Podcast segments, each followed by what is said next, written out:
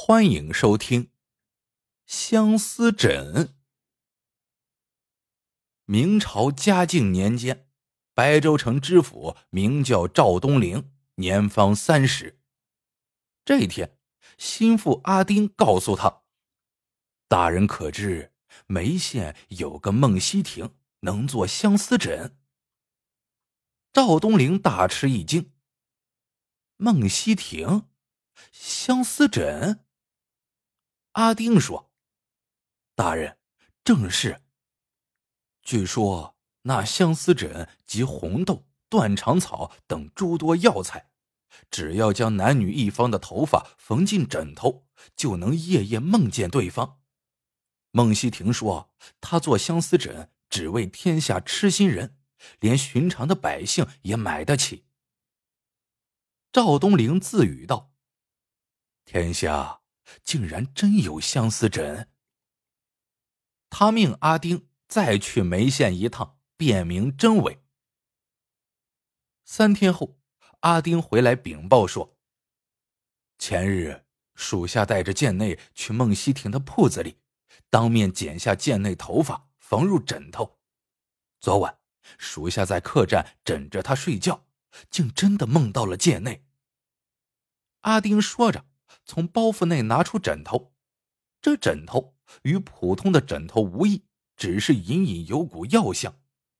赵东陵撕开枕头，见里面除了一缕头发，别无异物。原来，二十年前，赵东陵和孟西亭是同门师兄弟，两人一起拜梅县名将十九公为师。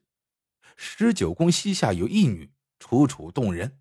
师兄弟都爱上了这个师妹，可师妹却对孟西亭情有独钟。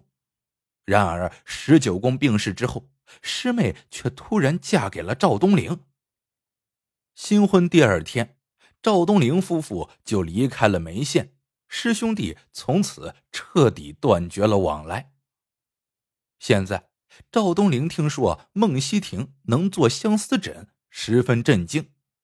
他知道。十九公穷其一生也没研制成相思枕，谁知孟西亭一声不吭的，竟然捣鼓成了。既然如此，孟西亭的枕头里会不会藏着师妹的头发呢？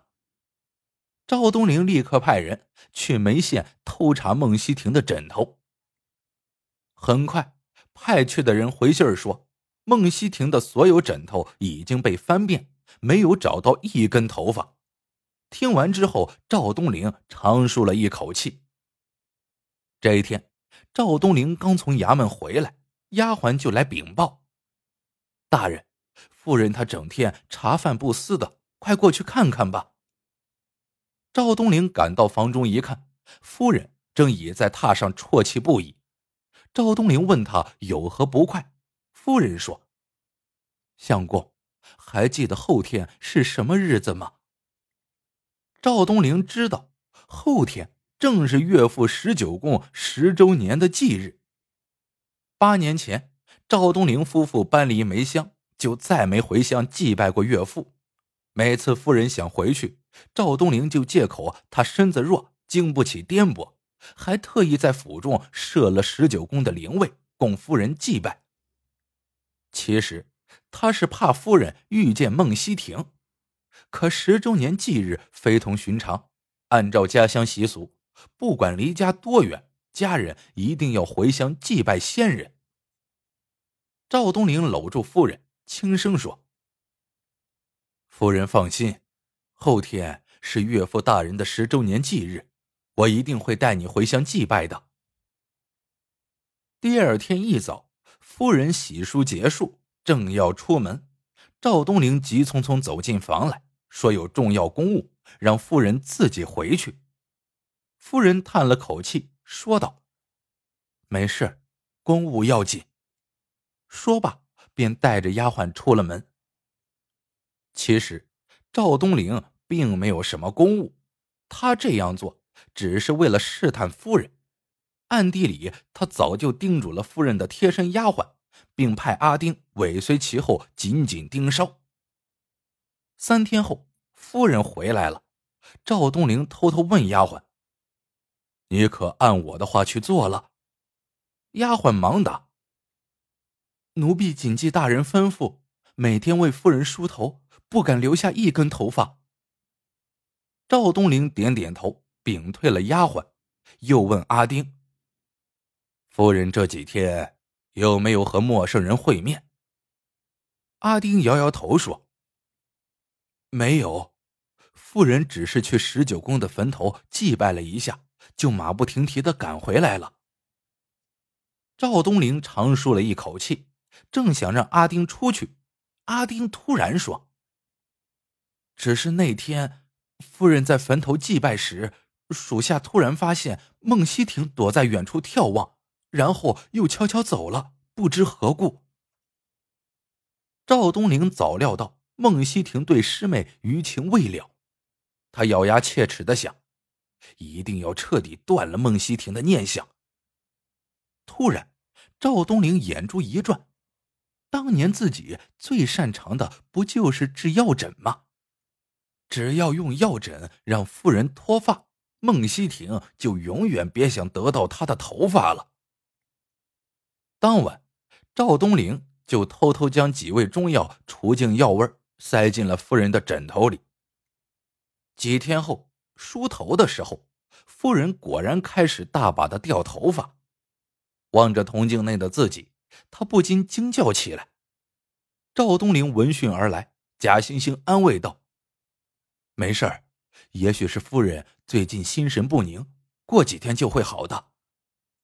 他还请来白州城中的名医，大夫把脉后摇摇头，表示无能为力。夫人不禁失声痛哭起来。赵东陵温言软语，不停的安慰。这时，丫鬟慌张的在门外通报：“大大人，圣旨到。”赵东陵大惊。赶紧换了官服，来到正厅跪下。太监高声宣旨：“皇上有旨，近日玉妃忽染重疾，不能侍朕，朕不胜思念，恨不能夜夜梦见。朕听说眉县孟西亭能做相思枕，朕已亲手剪下了玉妃青丝，特命你速送眉县，了却朕之心愿。”赵东陵听罢，不禁心头一颤，这相思枕的名声竟已传到了京城。时隔八年，在孟西亭的铺子里，师兄弟二人终于又见面了。赵东林傲慢的问：“师兄，别来无恙啊？”孟西亭不卑不亢的回答：“哪里比得上师弟？”给师傅他老人家挣下好大脸面。赵东林碰了个软钉子，怒气冲冲的说：“孟西亭接旨。”孟西亭吓了一跳，赶紧跪下。听完圣旨，孟西亭闭上眼睛，良久不语。赵东陵冷冷的问：“怎么？难道你想抗旨不成？”孟西亭睁开眼。泪光连连，说道：“不敢，草民只是被皇上的一片痴情打动，请皇上放心，草民一定做一个最美丽的相思枕。”赵东陵点点头，扬长而去。三天后，相思枕做好了，赵东陵接在手里，暗暗惊叹：枕面上两只色彩斑斓的鸳鸯相依而游。还有鱼群伴随左右，凑近鼻子，还是那股淡淡的药香。赵东陵一声冷笑：“孟西亭啊，孟西亭，你这样费尽心思，不也是想讨好皇上，封个大官吗？”不一日，赵东陵赶到了京城。他刚进城门，便得知，就在昨日，玉妃已经香消玉殒了。嘉靖帝正沉浸在悲痛之中，见到相思枕，略感惊喜，吩咐赵东陵先去驿馆休息。第二天，赵东陵刚刚起床，半差太监闯了进来。皇上有旨，朕昨晚枕着相思枕，根本就没有梦见玉妃。孟希婷妖言惑众，欺君罔上，着赵东陵将其捉拿归案。太监走后，赵东陵不禁哈哈大笑。原来这一切都是他捣的鬼。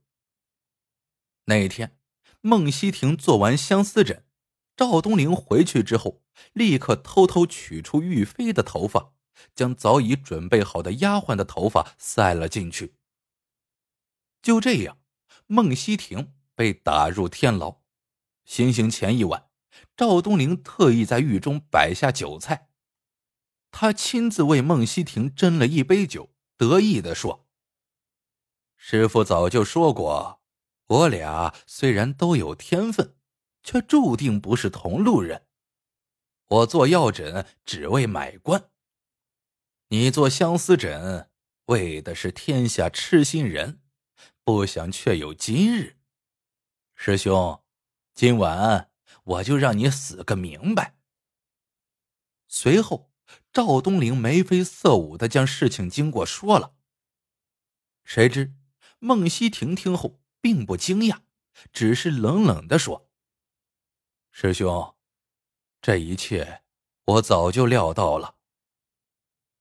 原来，阿丁去买相思枕的时候，孟希婷就已经有所怀疑了。做相思枕的男女。”通常都是两情相悦，可阿丁两眼通红，身上还有香艳之气，分明昨夜刚留宿青楼。这样的人做相思枕干什么？而且阿丁连当差的皂靴都忘了换。孟希婷一看，马上就想到，肯定是赵东陵派他来的。后来，孟希婷的枕头突然被撕开，更加证实了他的怀疑。他当然也猜到赵东陵会换掉玉妃的头发。其实，自从师妹离开之后，孟希婷夜夜都梦见他，这样的日子让他生不如死。这次皇上命他做相思枕，他便借此做个了断。赵东陵听罢，颤声问道：“师兄，为什么你的枕头里没有师妹的头发，也能夜夜梦见她？”孟希婷笑了笑。其实，相思无需靠枕头，爱到深处，自然也就能梦见。我这些年来，每做一个枕头，对师妹的相思就多一分。你知道吗？给皇上枕头上绣的鸳鸯图样，其实是当年师妹偷偷绣好送给我的。当时。我俩情投意合，本以为可以白头偕老。赵东陵忽然想起来了，那天孟希婷接旨时泪眼连连，原来是明知道自己将死而感到安慰的眼泪。孟希婷淡淡的说：“师弟，我已是将死之人，你能否告诉我，当年师妹为何突然离我而去？”还发誓与我不再相见。赵东陵羞愧的说：“当年，我先将你灌醉，趁你熟睡之时，买通一个青楼女子，光着身子上了你的床，然后故意让师妹撞见。”孟希婷惨然一笑：“有缘无分，这都是天意。”这一天。监斩了孟希婷，赵东陵心情复杂的回到家，却发现夫人不见了。这时，丫鬟跑来，递给赵东陵一封信。赵东陵忙撕开信封，只见信纸上有几行娟秀的小字：“相公，昨夜我去天牢，想为师兄送行，无意中听见了你们的谈话。自从嫁给相公，我一直恪守妇道。”也许相公不相信，八年来我从未梦见过师兄一次。不想天意难违，令我头上青丝尽去，刚好出家为尼，了断恩怨。赵东林看罢，将信纸撕得粉碎，仰天长啸。不久，白州城里出现了一个衣衫褴褛的疯子，他整天在街上闲逛，逢人就问：“你见过一个尼姑没有？很漂亮的尼姑，一根头发也没有的。”有人大笑：“真是个疯子！尼姑当然是没有头发的。”也有人暗暗叹息：“哎，堂堂知府。”怎么说疯就疯了呢？更奇怪的是，那些买过相思枕的人，从此再也梦不见自己的心爱之人了。好了，这个故事到这里就结束了。喜欢的朋友们记得点赞、评论、收藏，感谢您的收听，我们下个故事见。